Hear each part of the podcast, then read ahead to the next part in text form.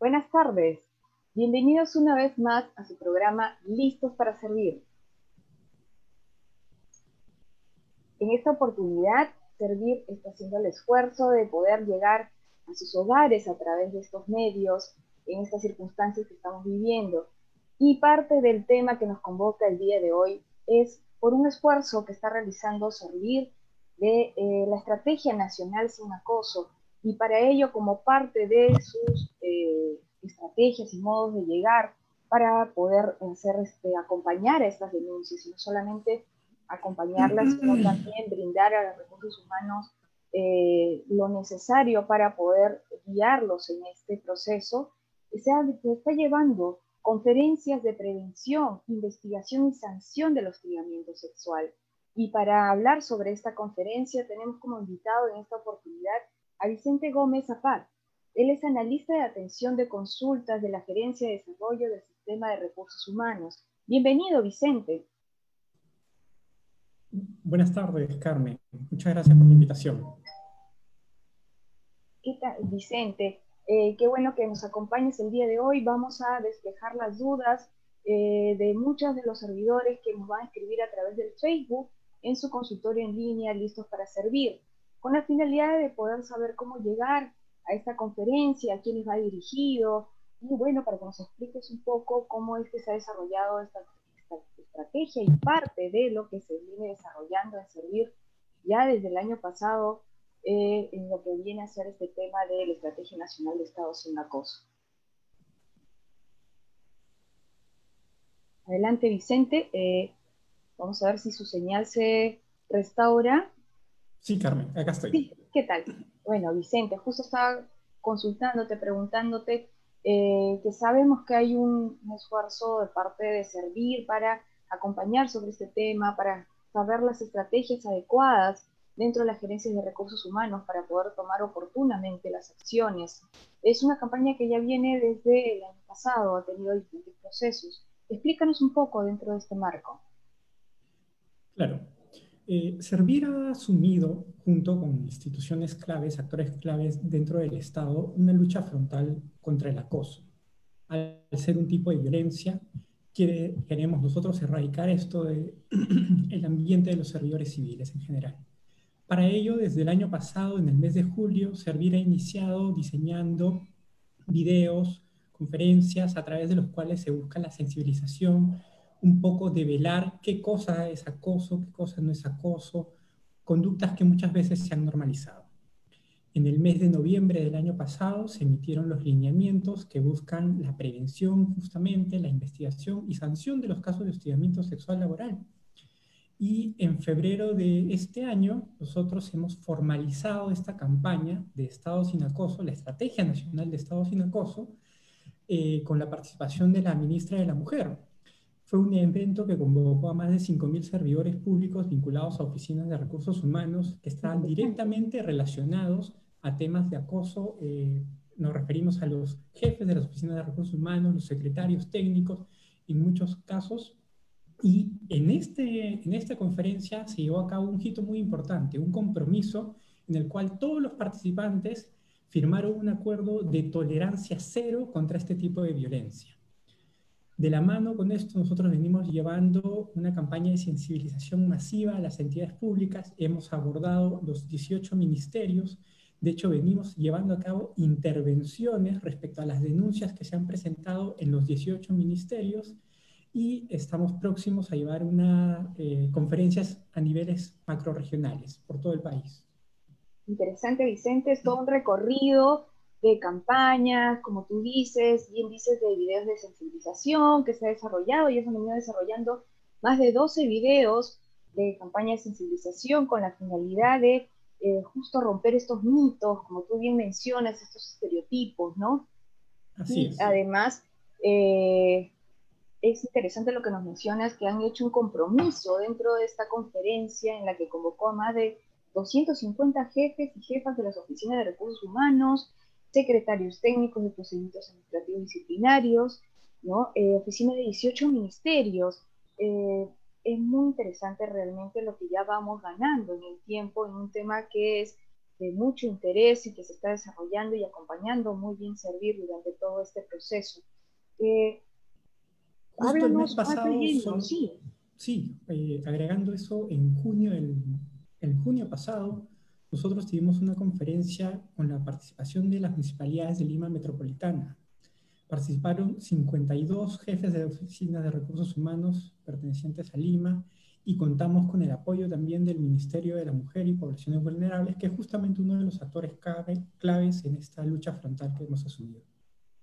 Así es, la idea es este, articular y parte de esto también puede dirigirse a los gobiernos locales como estrategia y forma de ayuda para poder eh, llegar a todos los servidores también dentro de lo que es Lima Metropolitana y más de 30 municipalidades y 42 que se encuentran, ¿no? 52 participantes. Eso realmente es un buen número. Como parte de todo esto, ahora se va a lanzar una nueva eh, conferencia de prevención, investigación y sanción del hostigamiento sexual, que es incluso a nivel nacional, es macroregional.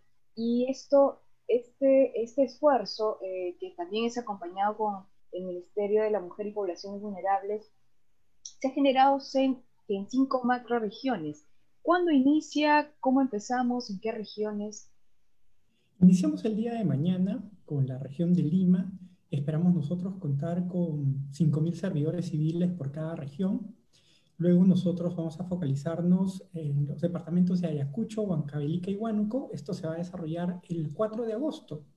Y el 11 de agosto vamos a estar participando con Loreto, Madre de Dios, Ucayali, San Martín, Amazonas, Tacna, Tumbes y Piura.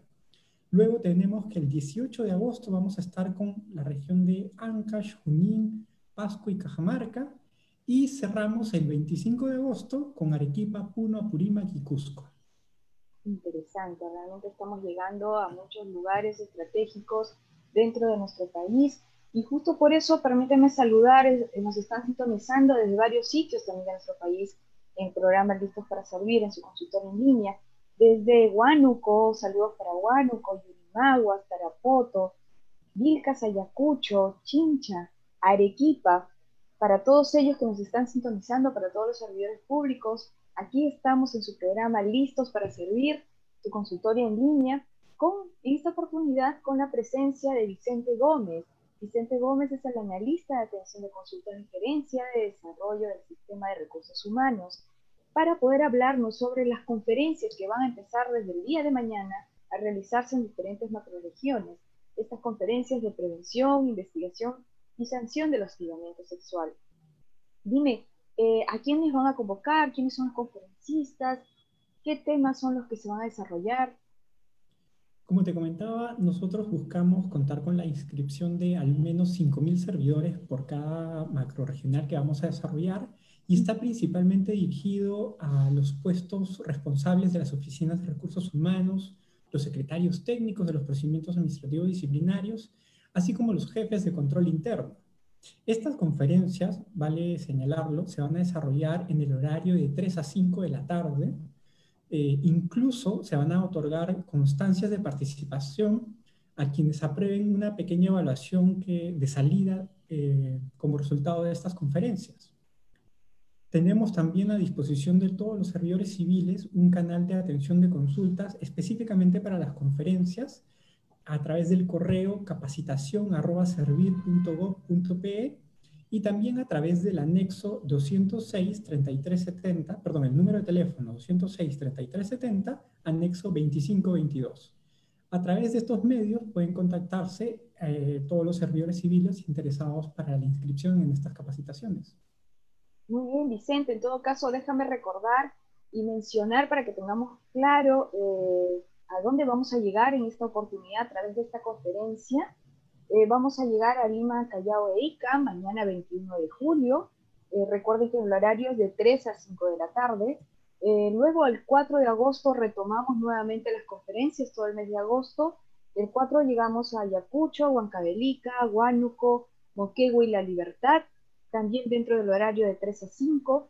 El 11 de agosto vamos a estar en Loreto, Madre de Dios, Ucayali, San Martín, Amazonas, Tacna, Tumbes, Piura, Lambayeque, todo el nororiente toda esta macroregión para poder eh, realizar esta conferencia. 18 de agosto, Ancas, Junín, Pasco y Cajamarca. Y el 25 de agosto concluimos con Arequipa, Puno, Apurímac y Cusco.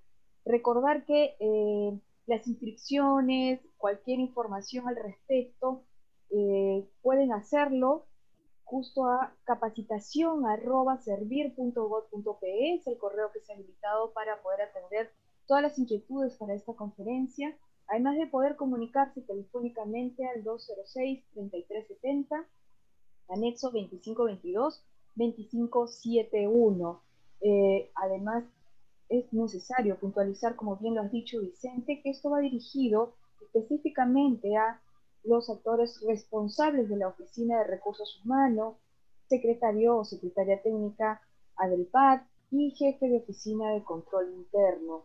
Eh, ¿Qué más nos puedes contar dentro del proceso que Servir ya viene llevando en acompañamiento a nivel de denuncias, eh, a nivel de acompañamiento a los recursos humanos, a las oficinas de recursos humanos? ¿Qué nos puedes comentar, Vicente? Claro, Servir a la fecha viene atendiendo, acompañando y orientando a los servidores civiles y servidoras civiles sobre los mecanismos de denuncia, eh, los procedimientos de investigación y sanción. También asiste a la fecha técnicamente a las oficinas de recursos humanos en estas medidas de prevención e investigación. Y sobre todo, supervisa activamente el procedimiento de investigación y sanción. Desde Servir nosotros buscamos que los plazos se cumplan por tratarse de un procedimiento donde hay muchas cosas en juego, ¿no? No solamente es un acto de violencia que afecta al servidor o servidor público, sino que además tiene repercusiones, por ejemplo, en los niveles de ausentismo, en la productividad de las entidades públicas.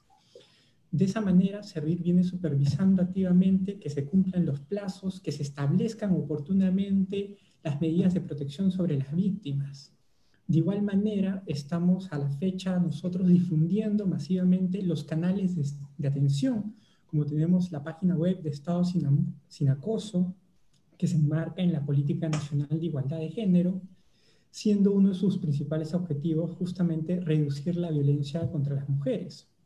Es importante señalar que los casos de hostigamiento sexual laboral pueden darse tanto entre hombres y mujeres, pero los números, las estadísticas muestran que principalmente las mujeres son víctimas de este tipo de violencia. Así es. Sí, como tú bien lo dices, eh, la violencia no está dirigida única y exclusivamente, en este caso a las mujeres. Esto se viene, se viene dando, ¿no? aunque las estadísticas digan que en su mayoría sea para ellas.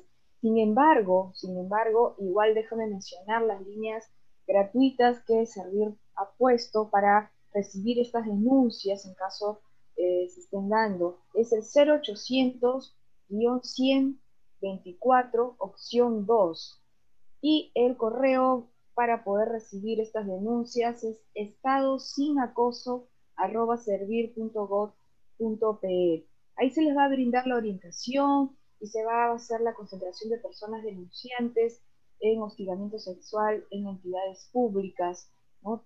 Servir tiene, ha puesto estas dos líneas, estos dos canales para poder recibir estas denuncias. Nos hablaste sobre la página web, qué es lo que podemos encontrar allí, a qué tipo de información podemos acceder. ¿Habría forma de, poder verla, visitarla?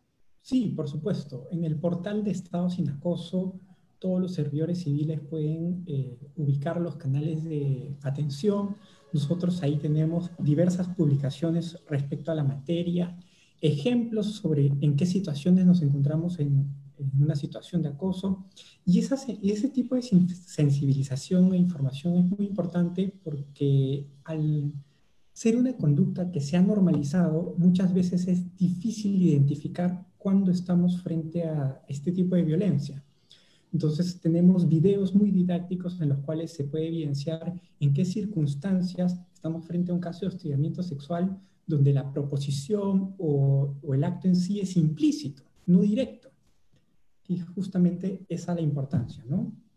Además tenemos, por ejemplo, para las oficinas de recursos humanos, lineamientos donde se han establecido los programas de capacitación, cómo, qué deberían realizarse, eh, los lineamientos, guías sobre las capacitaciones que son obligatorias, tanto al inicio del vínculo como una capacitación al año, que son de carácter obligatorio, pero además, en el marco de este portal se puede ubicar también la plataforma dentro del acceso de Estado sin acoso, la plataforma para el reporte de denuncias.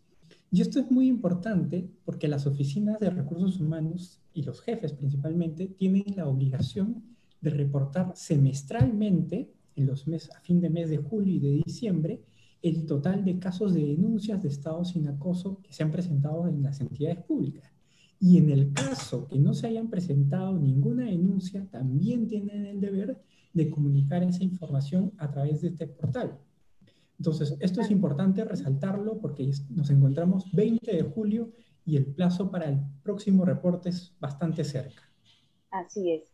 Eh, como tú bien dices, es un reporte semestral, necesitamos reportarlo independientemente si es que se han presentado denuncias o no, es necesario mantener eh, informados, eh, en este caso al ente rector. Ahora, tenemos preguntas ya que han surgido de las personas que nos están viendo a través del Facebook. Vamos a ver, tenemos una consulta. Héctor Bedregal, él es de Recursos Humanos de la Visa Lima Sur y eh, hace réplica y hace informaciones visuales. Eh, su consulta de Evelyn Priscila dice, eh, los servidores que no pertenecen a ser jefes u otros no podemos participar. Sí, podrían participar de estas conferencias macroregionales lo que nosotros queremos es contar principalmente con la presencia o con la participación de los secretarios técnicos, los jefes de las oficinas de recursos humanos, pero no significa que los demás servidores puedan participar de las mismas. De hecho, si en esta conferencia nosotros tenemos la oportunidad de tener llegada a personas que han sido víctimas de estos actos y que no conocen los canales de atención, es el momento perfecto para poder obtener dicha información. Excelente, entonces eso es bueno saber. Si bien como eh, lo hemos repetido en el programa, esto va dirigido especialmente a responsables de la Oficina de Recursos Humanos, esta conferencia, y además a secretarios técnicos del PAC, jefes de Oficina de Control Interno. Como bien dice eh, Vicente, también eh, puede darse para personas que no necesariamente ocupen estos cargos y que tengan interés sobre el tema o hayan sido parte de este proceso. Eh, tenemos más preguntas, Vicente. Susan Mirley Alvarado nos consulta respecto a la capacidad del día de mañana. ¿Debería abarcar también a las comisiones de igualdad de género que tiene cada entidad pública? Puesto que al registrarse solo considera a las personas que trabajan en recursos humanos y al tribunal, que a la hora de registrarse, ¿cómo harían para poder considerar a las comisiones de igualdad de género dentro de sus entidades públicas? A través de los correos que hemos brindado hace un momento, estado sin acoso arroba servir.gov.pe y la línea eh, que nosotros. De capacitación arroba servir.gov.pe. Exactamente, ese correo electrónico, perdón. Sí, ok. Podemos contactarnos para ver los temas de los registros a estas conferencias. Perfecto. Entonces, si tuvieran dentro de las opciones de registro no figurara la posibilidad de, de eh, fuera de los tres perfiles que se les había eh, invitado, puede inscribir a capacitación servir.gov.pe para poder brindarles la información oportuna. Eh, tenemos más consultas. Tenemos a, eh, a ver, tenemos desde Huánuco, saludos. Vamos a mandar saludos a Huánuco, Yurimaguas, Tarapoto, Chincha, Arequipa, Pucallpa, Trujillo, Piura, Satipo, Junín, Jauja, Amazonas, realmente están conectados de diferentes partes del país. Agradecemos su preferencia. Y tenemos una consulta desde Huánuco con Flor Tucto. ¿A qué correo se va a enviar el reporte sobre el estado sin acoso? En este caso, el reporte, la información se registra en el portal web, no se envía por correo electrónico. Para eso deben ingresar a la dirección electrónica servir.gov.pe slash estado sin acoso. Y a través de esa plataforma se registran los casos de las denuncias que se hayan presentado en el semestre que estamos concluyendo. Muy bien, entonces recuerden, esto está dentro de la página web. En todo caso, agradecería si podrían brindarnos el apoyo desde el interno eh, para ver eh, la página web en algún momento y poder explicarla junto con Vicente para que los que nos están mirando justo, Vicente, estamos, vamos a mostrar la página web para explicar estas rutas y ver qué es lo que tenemos y con, con qué contamos dentro de esta página web. Adelante, Vicente. Nosotros ahí en el enlace Estado sin acoso podemos darle clic en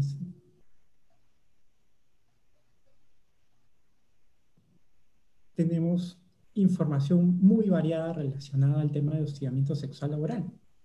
Y a la mano derecha superior tenemos el enlace que dice plataforma, que justo en este momento está resaltado de amarillo. Muy bien. Entonces ahí cada entidad ingresa, se registra y ingresa los casos que ha tenido. Es bastante sencillo. Perfecto. Entonces, en el caso de Flor toda su consulta, este es el lugar donde vas a poder reportar estos casos que tienen en tu municipalidad. ¿Qué más que estamos viendo?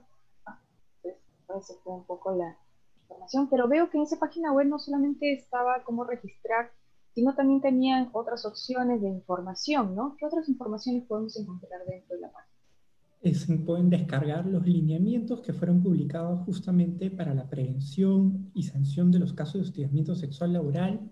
Están los videos que ha elaborado Servir de sensibilización, que justamente eh, te comentaba son muy importantes porque son bastante didácticos, nos explican de manera clara en qué situaciones que normalmente creeríamos que no estamos frente a casos de hostigamiento sexual laboral y eso ayuda mucho en las entidades públicas a romper mitos relacionados al tema, ¿no? Por ejemplo, suele suceder que en muchas ocasiones, lastimosamente, culpamos a la víctima, culpamos la forma de ser de la víctima, su forma de vestir, cuando no debería ser así. Y, me explayo brevemente 30 segundos en el tema de la normalización, porque es quizás uno de los componentes más importantes de esta lucha frontal.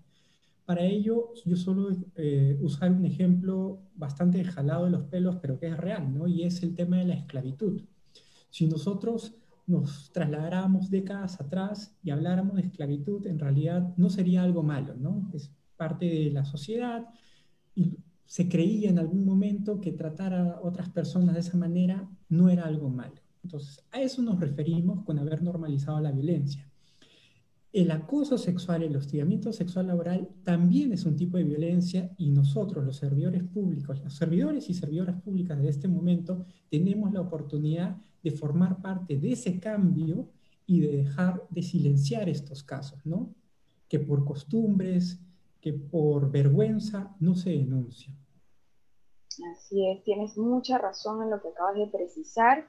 Es necesario saber qué conductas, incluso puede haber eh, algún tipo de, acoso, digamos, que se esté realizando, pero como se han normalizado muchas conductas, eh, pueden pasarse por alto, ¿no? Eh, bueno saber, empaparse del tema, ver cuáles son realmente, romper estos mitos que se van generando y sobre todo a nivel ya de que se realice la denuncia ya en la gerencia de recursos humanos evitar la revictimización que también es otro de los eh, problemas a los cuales tal vez muchos servidores temen poder hacer alguna denuncia, ¿no? Eh, Ese es un punto muy importante, Carmen, porque la revictimización tiene varios efectos negativos. El primero de ellos es que cuando una persona constantemente que ha sufrido este tipo de violencia revive los hechos y ese, hecho, ese acto de revivir los hechos al tener que narrar una y, otra vez eh, los hechos ocurridos sigue afectándole, sigue siendo un acto de violencia psicológica hacia la víctima. Además, muchas veces cuando no se guarda la debido, el debido secreto respecto a la denuncia realizada, suelen formarse bandos al interior de las oficinas, ¿no? Quienes están a favor del presunto hostigador o presunto hostigadora, quienes están a favor de la víctima. Entonces, esos hechos, por eso es muy importante que, uno, evitemos la revictimización y dos, que se guarde eh, la debida confidencialidad de la denuncia que se ha realizado. Importantísimo la confidencialidad para poder eh, proteger, en este caso, a ambos, ¿no? Tanto como el denunciado como el denunciante, porque como eh, mientras que no se pruebe, mientras que no se realice una investigación, ambos son sujetos de, de poder ser investigados, validar una denuncia dentro de los procesos y protocolos que eh, siguen estos lineamientos. Tenemos más preguntas, Vicente. Por supuesto. Eh, tenemos acá a Luma. Dice, muchas veces hacen caso omiso a las denuncias cuando se acudió a OSI y a la jefa de recursos humanos hasta ahora no hicieron nada. En qué muy, muy buena pregunta. Agradezco, de hecho, la, la consulta que se ha realizado porque en esos casos, los servidores y servidoras civiles deben saber que no están solos en esta lucha, que la denuncia, además de comunicarla a la entidad, pueden ponerla en el conocimiento de servir. Y servir va a ser un seguimiento directo de que se cumplan los plazos. No solamente que la denuncia tenga eco y ésta sea admitida y se realicen las investigaciones preliminares del caso, sino que además va a poder la víctima conocer sus derechos y cuáles son las medidas de protección que tienen que establecerse. Interesante, realmente eh, el apoyo que brinda Sinir en todo este proceso es importantísimo. Eh, tenemos, queremos mandar saludos, eh, tenemos sintonía desde Tumbes, Huancavelica, Sullana, Taraz, Ancas, Iquitos, La Oroya, Junín, Moquegua, Pasco, eh, agradecemos realmente eh, que estén contactados con su página de Facebook, de, del programa Listos para Servir, de consultorio en línea. En esta oportunidad estamos eh, con la presencia de Vicente Gómez. Vicente está a cargo de la oficina analista de atención de consultas en la Gerencia de Desarrollo del Sistema de Recursos Humanos. En esta oportunidad nos convoca la conferencia que inicia Mañana ya arrancamos, van a ser cinco macroregiones en las cuales vamos a estar una conferencia de prevención, investigación y sanción del hostigamiento sexual. Y con estas conferencias están invitados realmente para poder participar. Recuerden que pueden hacerlo cualquier duda, cualquier consulta más puntual, pueden hacerlo a los correos capacitación o comunicarse al teléfono 206-3370, anexos 25 22 y 25 71. Tenemos más consultas, Vicente. Eh, tenemos a Evelyn Rivera. Dice, una consulta. Yo formo un comité para hacer la directiva de acciones de prevención ante el estudiamiento y acoso laboral. ¿no? En este caso, eh, ¿qué le respondemos respecto a este comité? Bueno, eh, para empezar, felicitar que se esté desarrollando eh, esos lineamientos internos, porque además es una obligación de parte de todas las entidades públicas desarrollar un marco normativo interno que se ajuste, por supuesto, a sus particularidades, naturaleza de cada entidad y que es de obligatorio cumplimiento. Nosotros hemos estado haciendo un mapeo desde Servir y a la fecha son pocas las entidades públicas que han cumplido con este mandato obligatorio de desarrollar marcos normativos internos. Nosotros desde Servir, desde Servir podemos brindarle asistencia técnica respecto a la normatividad que están aprobando cada entidad pública y que por favor no dude de contactarnos.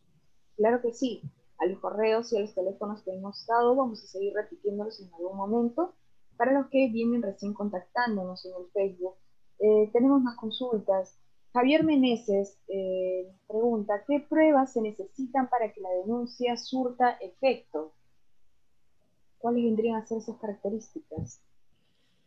En realidad pueden presentarse muchos tipos de medios probatorios, pero antes de entrar a ese detalle es importante mencionar que el acoso sexual, el hostigamiento sexual laboral, que para efectos de un procedimiento disciplinario es lo mismo, suele ser una conducta que ocurre en la clandestinidad. Es una conducta que por su propia naturaleza suele llevarse a cabo a ocultas. Entonces, es muy importante que aquí haya una extrema participación de la Secretaría Técnica y de las autoridades del procedimiento disciplinario en llevar a cabo una diligente investigación recopilando, por ejemplo, como medios probatorios, llamadas telefónicas, mensajes, correos electrónicos, y también pueden considerarse elementos periféricos, o sea, elementos que puedan generar cierta convicción sobre la ocurrencia de los hechos. Ahora, respondiendo a la pregunta puntualmente, podría darse incluso el caso de que una persona, una víctima, presente la denuncia no contando con otro medio probatorio además de su palabra. En esos casos, la Secretaría Técnica, si no contara con un elemento cierto que pueda desvirtuar la denuncia y no se contase con otro elemento probatorio de parte de la víctima, tiene la obligación de recomendar el inicio del procedimiento administrativo disciplinario. Tiene la obligación de recomendar el inicio. ¿Y a qué me refiero con otro elemento cierto que pueda desvirtuar la denuncia? Por ejemplo, si alguien señalara el día lunes 20 de julio, yo fui acosado, por ejemplo, por Carmen, a las 5 de la tarde, en las instalaciones de la Escuela Nacional de Administración Pública, en el aula 102. Y eso formuló mi denuncia. Pero si el secretario técnico, por ejemplo, pudiera evidenciar de las cámaras de seguridad que en dicho momento Carmen no se encontró en las instalaciones, en realidad estaba en otra aula y no nos cruzamos hasta las 6 de la tarde, ese es un elemento cierto que, permite, que permitiría declarar no lugar la denuncia. Pero si no hubieran esos elementos y la víctima solamente tiene su palabra, su testimonio como prueba, en esos casos no puede desestimarse la denuncia.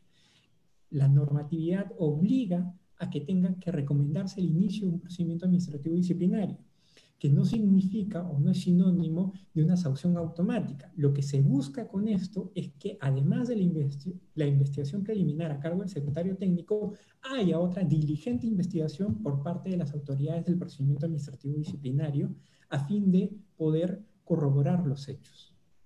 Interesante, interesante.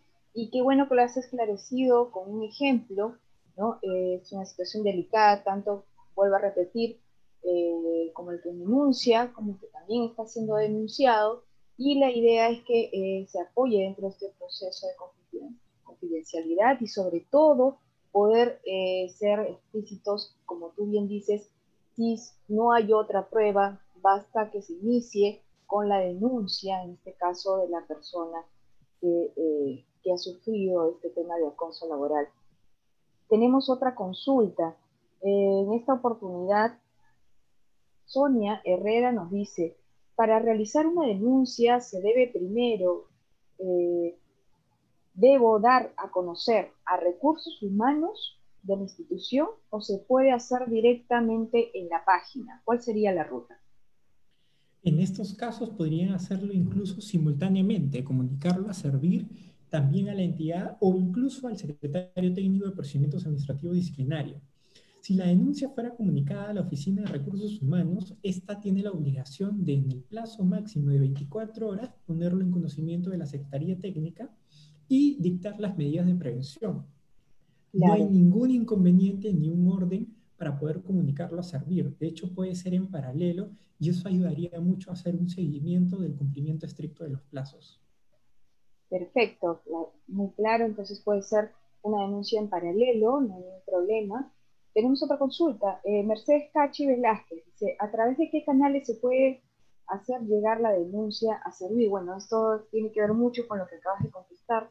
Eh, puede hacerlo también a través de la página web. Y también tenemos teléfonos que puede eh, denunciar. En este caso tenemos una línea gratuita que acaba de mencionar Vicente, es la 0800 124, opción 2, y por correo electrónico a estadosinacoso.servir.gov.pe. Así es. Entonces, eh, tenemos otra consulta. Eh, en esta oportunidad, vamos a ver, Cachi Velázquez a través, bueno, también nos ha mencionado a través de qué canales, ya lo hemos contestado en esta oportunidad. Bueno, en todo caso, contemos nuevamente, eh, puntualmente, qué es lo que se va a desarrollar dentro de estas conferencias de prevención, investigación y sanción del hostigamiento sexual. Se van a desarrollar eh, con profundidad cuáles son las acciones de prevención que deben realizar las entidades públicas parámetros al momento de realizar la investigación y también cómo debería llevarse a cabo el procedimiento administrativo disciplinario. ¿no? Por ejemplo, una peculiaridad importante de, estos, de este tipo de casos es la reserva, la confidencialidad. La denuncia, por ejemplo, en estos casos tiene que ser tomada en ambientes privados, en ambientes donde la víctima se sienta segura, segura de contar su relato. Hay incluso pautas sobre cómo llevar a cabo las preguntas, cómo evitar la revictimización, se van a explicar acerca de las capacitaciones que tienen que realizarse justamente como medidas de prevención, las cláusulas que tienen que incorporarse a los contratos para que los servidores y también dentro de las modalidades formativas conozcan desde el inicio de su vínculo a qué reglas de juego se están sometiendo, entre ellos la proscripción absoluta, la tolerancia cero a los temas de hostigamiento sexual laboral. También se van a explicar en estas conferencias, por ejemplo, eh, se va a continuar comunicando la plataforma de Estado sin acoso, la información a través de la cual pueden acceder a, través de ella, los canales para poder comunicarnos sus denuncias, entre otra información. Muy bien, interesante. Entonces, para poder participar desde el día de mañana, empezamos con esta conferencia eh, con la actividad macroregional, en este caso sería Lima, Callao, Ica, que se va a desarrollar mañana el día de mañana, eh, deja de mencionar las horas, es de 3 a 5 de la tarde vía Zoom. Empezamos el 21 de julio, Lima, Callao e Ica. Estemos atentos a inscribirnos porque después volvemos a retomar hasta el 4 de agosto con Ayacucho, Huancavelica, Huánuco, Moquegua y La Libertad. Entonces tenemos el plazo para poder inscribirnos eh, y participar dentro de estas conferencias. Principalmente, como bien lo mencionó Vicente, está dirigido a responsables de la Oficina de Recursos Humanos, secretario técnico del PAC y jefe de la Oficina de Control Interno. la idea es poder llegar a más de 5.000 eh, servidores inscritos a través de estas redes sociales, de servir como prioridad en estos, siguientes, en esos puestos que hemos mencionado. Eh, Vicente, tenemos más consultas, en este caso de, de las personas que nos están sintonizando. Aldo Carrillo, Dice, ¿cómo se desvirtúan las denuncias malintencionadas? Estas ocurren sin evidencia alguna. Mientras tanto, se ha generado daño irresponsable. Consulta. Aquí es, nuevamente es importante resaltar en la pregunta que este tipo de conductas, este tipo de infracción administrativa, Subimos un poco, un poco tu, tu volumen para poder escucharte mejor. Claro, Gracias, Vicente. Es muy, muy importante, decía, resaltar que este tipo de conductas, este tipo de violencia suele ser oculta, suele ser llevada a cabo en la clandestinidad. Esa es su peculiaridad. Entonces, si bien es cierto y es posible que se presenten eh, denuncias malintencionadas, las estadísticas demuestran que no es la regla. En el procedimiento administrativo disciplinario, si no se logra evidenciar la comisión de la falta y además se evidencia que ha sido una denuncia falsa, como en el ejemplo que pusimos, ¿no? Yo denuncio a Carmen porque me habría hostigado sexualmente, pero luego de verificar las cámaras se advierte que en realidad ni siquiera estábamos en la misma aula. Entonces, la persona afectada podría replicar, podría hacer una propia denuncia Incluso podría acudir a la vía civil por afectación a su imagen. Pero eso también tendría que demostrarse, ¿no? Tendría que demostrarse la mala intención de la persona que ha hecho la denuncia. Claro, todo en todo caso tendría que ser demostrable eh, dentro de este proceso de investigación que se va a ir acompañando. Eh, tenemos otra consulta, Vicente. Berta Chirinos dice, ¿es necesario consultar a servir? Porque eso fue la respuesta por parte de la entidad ante una denuncia de hostigamiento laboral. Trabajadora contratada por terceros y el hostigador CAS dijeron que no podían hacer nada. ¿Qué tan cierto es, Vicente? En realidad no, en realidad la víctima puede ser una persona contratada por terceros, incluso la víctima podría no ser parte bajo ningún tipo de régimen de vinculación civil o laboral, podría ser un administrado que visita a la entidad para poder pedir ayuda para iniciar un procedimiento administrativo y el hostigador o hostigadora podría ser un servidor civil de cualquier régimen de vinculación. Eso no es cierto. Tanto la víctima podría ser un locador o locadora o una persona con vínculo laboral. Y en esos casos también servir hace un seguimiento estricto de que se cumplan con los plazos cuando el hostigador es del régimen CAS y la persona hostigada es, se encuentra bajo una locación de servicios. Bueno, despejada la duda, gracias Vicente por esta aclaración. Eh, tenemos otra pregunta, Rosario Calvo. ¿Existen informes técnicos respecto a la recomendación de iniciar el PAD, aunque no existan medios probatorios, contando solo con la palabra y o denuncia de la parte agraviada?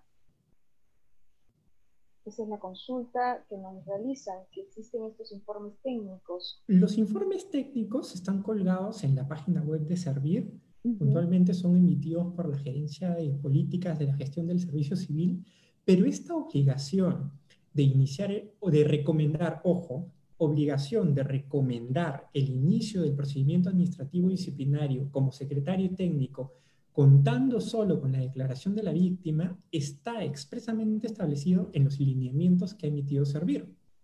Perfecto. Eso es bueno, bueno aclarar y recuerden que estos lineamientos, mayor claridad, están estos documentos dentro de la página web de Servir. Tenemos más consultas, Vicente. Eh, Nancy Vidal Domínguez nos consulta. ¿Cuál es el rol de la Oficina de Recursos Humanos frente a un hecho de acoso o violación en el centro laboral? En estos casos, la Oficina de Recursos Humanos, si recibe la denuncia, lo primero que tiene que hacer en el plazo de 24 horas es comunicarlo a la Secretaría Técnica. En el plazo, luego en el plazo de tres días hábiles, tiene el deber de dictar las medidas de protección y además tiene el deber de poner a disposición de la víctima los canales de atención, eh, por ejemplo, psicológica, asistir a un centro de salud. Muy bien, Vicente. Eh, tenemos más consultas. Nancy Muñoz, ¿qué pasa si el acoso por parte de un compañero de trabajo a otro se origina fuera de la entidad? ¿Es considerado hostigamiento sexual laboral? Podría ser considerado. ¿De qué depende? De que el acto que se desarrolle sea con ocasión o en provecho del ejercicio de la función pública que realiza. Por ejemplo, yo podría comunicarme con una trabajadora fuera del horario de trabajo sobre texto de hacer una coordinación y en esas coordinaciones aprovechar para insinuar o hacer una, una, proposición de contenido sexual y configuraría un acto que sería ventilado en la entidad pública. Interesante. Entonces también eh, aclarando un poco las dudas de quien nos ha hecho la consulta a través del Facebook, eh, volverles a recordar y mencionar que iniciamos una serie de conferencias sobre prevención, investigación y sanción del hostigamiento sexual. En esta oportunidad partimos mañana. Perdona que recorte, pero solo para complementar la respuesta que se ha dado, es importante que esos supuestos se analicen caso por caso. Ahora, si el hecho que se llevó a cabo fuera del horario de trabajo no se hubiese desarrollado con ocasión de la función administrativa, función pública que realiza el servidor o servidora, no significa que no existan otro tipo de responsabilidades. Si la entidad toma conocimiento, por ejemplo, una persona que se encuentra de vacaciones y empieza a hostigar a su compañero de trabajo, ¿sí? En ese momento, la persona que está, el hostigador que está de vacaciones, no podría desarrollarse el procedimiento administrativo disciplinario, pero no significaría que no existan otras responsabilidades.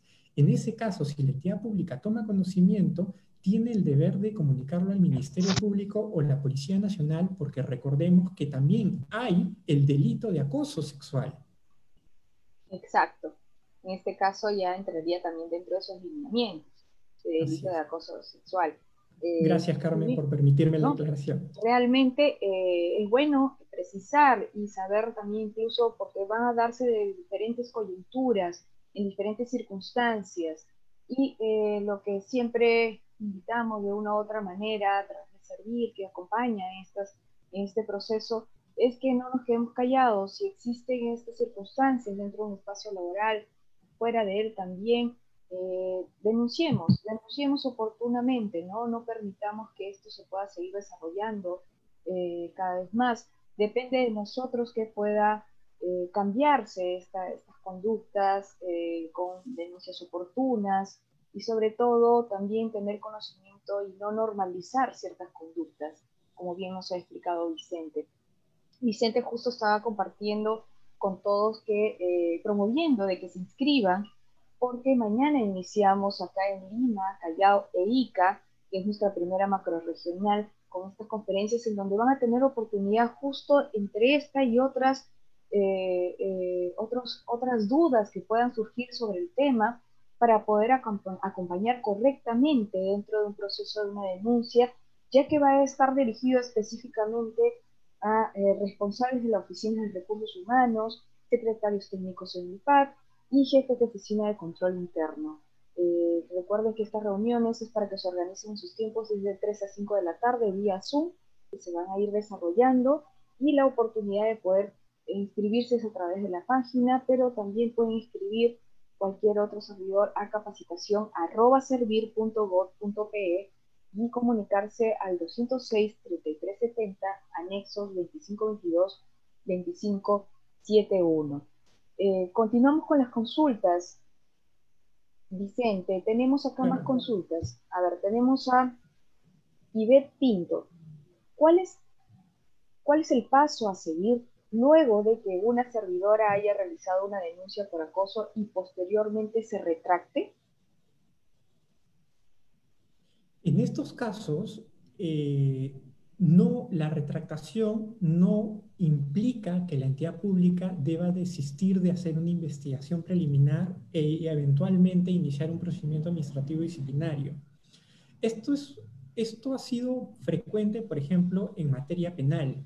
Muchas veces, eh, luego de formulada la denuncia, la víctima se retractaba, pero las investigaciones del Ministerio Público y de la Policía Nacional lograron identificar en la casuística que esto en la mayoría de los casos, no todos obviamente, se daba por temor de la víctima, por amenazas que se llevaban a cabo.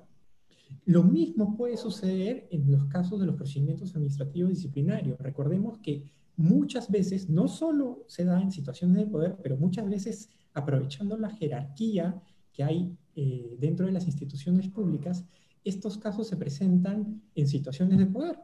Entonces la víctima suele tener miedo de que eh, no le vayan a renovar el contrato, vaya a ser despedida, sea hostilizada laboralmente. Y justamente eso es una de las razones por las cuales es muy importante guardar la confidencialidad del caso a fin de evitar este tipo de situaciones y que se dicten oportunamente las medidas preventivas de protección.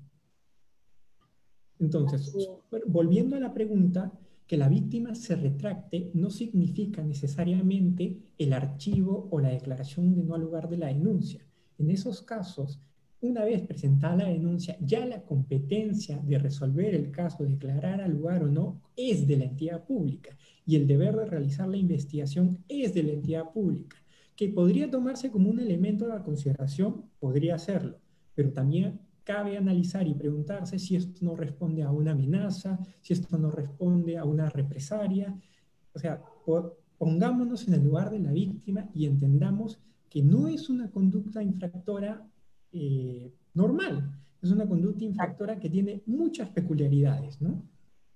Muy bien, eh, eh, gracias por la aclaración, Vicente. tenemos una consulta. Marlene Marlene Gómez nos consulta. La norma dice hostigamiento sexual. ¿Por qué le dicen hostigamiento sexual laboral? En este caso, y solamente para efectos de, de sede administrativa, de los procedimientos administrativos disciplinarios, se ha decidido usar como sinónimos los términos hostigamiento y acoso. No significa que se esté mezclando con la materia penal con el delito de acoso. Eso solamente tiene efectos para los procedimientos administrativos. Bien, gracias por la aclaración. Tenemos otra consulta. Eh, Rosario Calvo nos consulta. ¿Qué pasa si ambas partes, es decir, la agraviada y el denunciado, son locadores, entendiéndose que no tienen vínculo laboral con la entidad? ¿Cómo se podría atender en esta particularidad? Muy buena pregunta y en realidad es una pregunta recurrente. Para empezar, eh, estos supuestos no forman parte de la competencia de servir, sin embargo, sí están regulados expresamente en el reglamento de la ley de prevención y sanción de hostigamiento sexual laboral. Y señala el reglamento claramente que en estos casos lo que debe hacerse es conformar una comisión. Cuando el hostigador eh, hostigadora no tenga un vínculo de naturaleza laboral, es decir, tenga un vínculo de carácter civil o una modalidad formativa, como el caso de los practicantes, en esos escenarios se conforma una comisión y el procedimiento está regulado en el reglamento, que justamente fue modificado el año pasado. Está adecuado justo para, para tomar en cuenta este, este punto, ¿no? Cuando ambos no tienen esa vinculación directa en la contratación. Así es. Muy bien. Eh, tenemos otra consulta, Julie Rosell. Tengo una denuncia por acoso sexual en contra de una menor de edad de 13 años.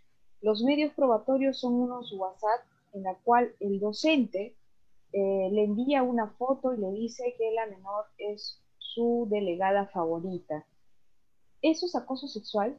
¿Habría mérito a instaurar proceso disciplinario? Nosotros, y a través de esta charla, no podemos, en primer lugar, asumir la competencia de las entidades públicas y determinar si es acoso por este canal. Sin embargo, voy a resaltar un pronunciamiento del Tribunal del Servicio Civil que tiene dos semanas, de hace dos semanas. Y es un pronunciamiento muy importante porque desarrolla las características del hostigamiento sexual laboral. Y en este se señala que se tratan de conductas sexuales o sexistas no deseadas y que no implican o no necesitan la reiterancia. Entonces, en el caso en mención, en, perdón, en el caso que se desarrolla el Tribunal del Servicio Civil, se trataba de dos servidores en el cual uno le decía al otro que era su alma gemela, que era eh, el amor de su vida, que, que era su persona favorita. Entonces, en el Tribunal del Servicio Civil en ese caso interpretó que esas no eran conductas y no eran términos que se usaran en una relación laboral habitual. Entonces, lo que tendrá que analizarse en ese caso, además de que se trata de un comportamiento o mensajes que no son deseados por la víctima, es que si se tratan de eh, comentarios o afirmaciones que se darían en una relación normal de profesor-estudiante. Claro, tendría que, se cuestionaría en realidad, ¿no? Eh, claro, por ejemplo, compartir fotos con una alumna naturalmente no forma parte de una conducta habitual en una relación profesor-estudiante.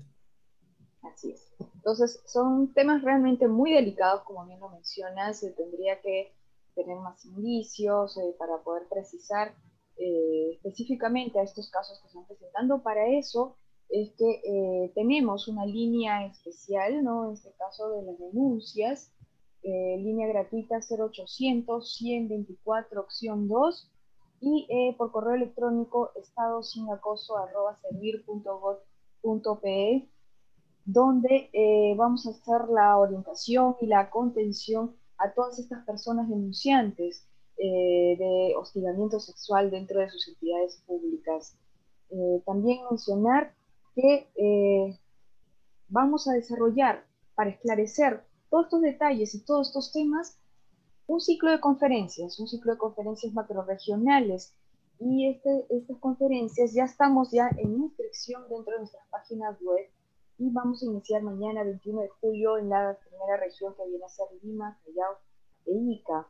¿no? Eh, esto va a ser un apoyo con el Ministerio de la Mujer y Poblaciones Vulnerables, un trabajo conjunto que viene desarrollando, servir un esfuerzo conjunto y dentro de la organización de sus tiempos, esto no va a ser a través del Zoom de 3 de la tarde a 5 de la tarde. Eh, recuerden que cualquier otra duda respecto a la conferencia es a través de capacitación Y no. ¿Y qué, qué, otra cosa nos puedes mencionar respecto a este ciclo de conferencias? Sabemos que es un esfuerzo enorme que viene haciendo servir para acompañar justo a la cantidad de, de sugerencias, dudas, eh, denuncias que se desarrollando. Bueno, para finalizar, yo creo que podríamos resaltar la importancia de la participación de los servidores civiles. Es muy, muy, muy relevante, pues solamente de esta manera vamos a poder lograr eh, sensibilizar a las personas que son actores claves en esta lucha frontal con el tipo de violencia. Eh, recordemos que las fechas inician mañana con la región de Lima, las charlas se van a desarrollar en el horario de 3 a 5 de la tarde. El 4 de agosto es para los departamentos de Ayacucho, Huancavelica, Huánuco, Moquegua y La Libertad. El 11 de agosto es para Loreto, Madre de Dios, Ucayali, San Martín, Amazonas, Tacna, Tumbes, Piura, Lambayeque. El 18 de agosto es para Ancash, Junín, Pasco, Cajamarca. El 25 de agosto es para Arequipa, Puna, Purímac y Cusco. Entonces, lo que me gustaría mucho que quedara claro en esta, en esta oportunidad es que no olvidemos que en algún momento otros tipos de violencia se consideraron normales. Hoy tenemos totalmente claridad de que eso no debería realizarse. Estamos en una situación igual. El hostigamiento sexual laboral es una violencia, es un tipo de violencia que afecta gravemente la, eh, psicológicamente a las víctimas, que afecta el rendimiento de las entidades públicas. Y nosotros podemos ser parte de ese cambio. Podemos conocer a través de estas charlas y dejar de normalizar ese tipo de violencia. Así es, Vicente, gracias por estas conclusiones, por la invitación a esta conferencia que es de vital importancia. Queremos llegar a más de 5.000 eh, servidores públicos dentro de los roles eh, que manejan proceso de las denuncias, así como a cualquier otro servidor público. Eh, la idea es dejar de normalizar conductas, eh, poder tener denuncias oportunas, no tener miedo a encontrar realmente eh, dentro de estos canales que se brindan, tanto a través de Servir como dentro de sus entidades, un apoyo y una ayuda para poder denunciar oportunamente. agradecerte una vez más, Vicente, por ayudarnos a despejar algunas dudas, por promover esta conferencia. Estuvo con nosotros Vicente Gómez Pat, analista de atención de consultas, de gerencia de desarrollo del sistema de recursos humanos. Eh, gracias, Vicente, por, por, estar con nosotros. Un placer, Carmen. Hasta otra oportunidad. Gracias. Eh, invitarlos una vez más. Estamos en este ciclo de conferencias de prevención, investigación y sanción de hostigamiento sexual. Mañana empezamos eh, el ciclo de conferencias en la primera macroregión. Tienen el tiempo, de ahí volvemos a retomar en agosto para poder eh, tener estas líneas de conferencia del 21 de julio, que mañana empezamos hasta el 4 de agosto. Así que hay tiempo para poder seguir inscribiéndose. Esto va a ser a nivel nacional. Así que en nuestra oportunidad vamos a poder eh, realmente todas las dudas que tengamos, tanto en el acompañamiento que tengamos que brindar desde nuestras oficinas de recursos humanos, como eh, cómo hacer el proceso de la denuncia, todo eso se va a ver en esta conferencia. Y con ustedes va a ser hasta otra oportunidad en que podamos tener, eh, encontrarnos a través de su consultorio en línea con otros temas de vital importancia para todo servidor público como en esta oportunidad lo hemos venido dando. Y recordarles que con nosotros siempre tenemos que estar atentos, atentos sobre todo como servidores públicos para poder denunciar oportunamente estas situaciones que puedan desarrollarse en los centros laborales como son los de acoso laboral.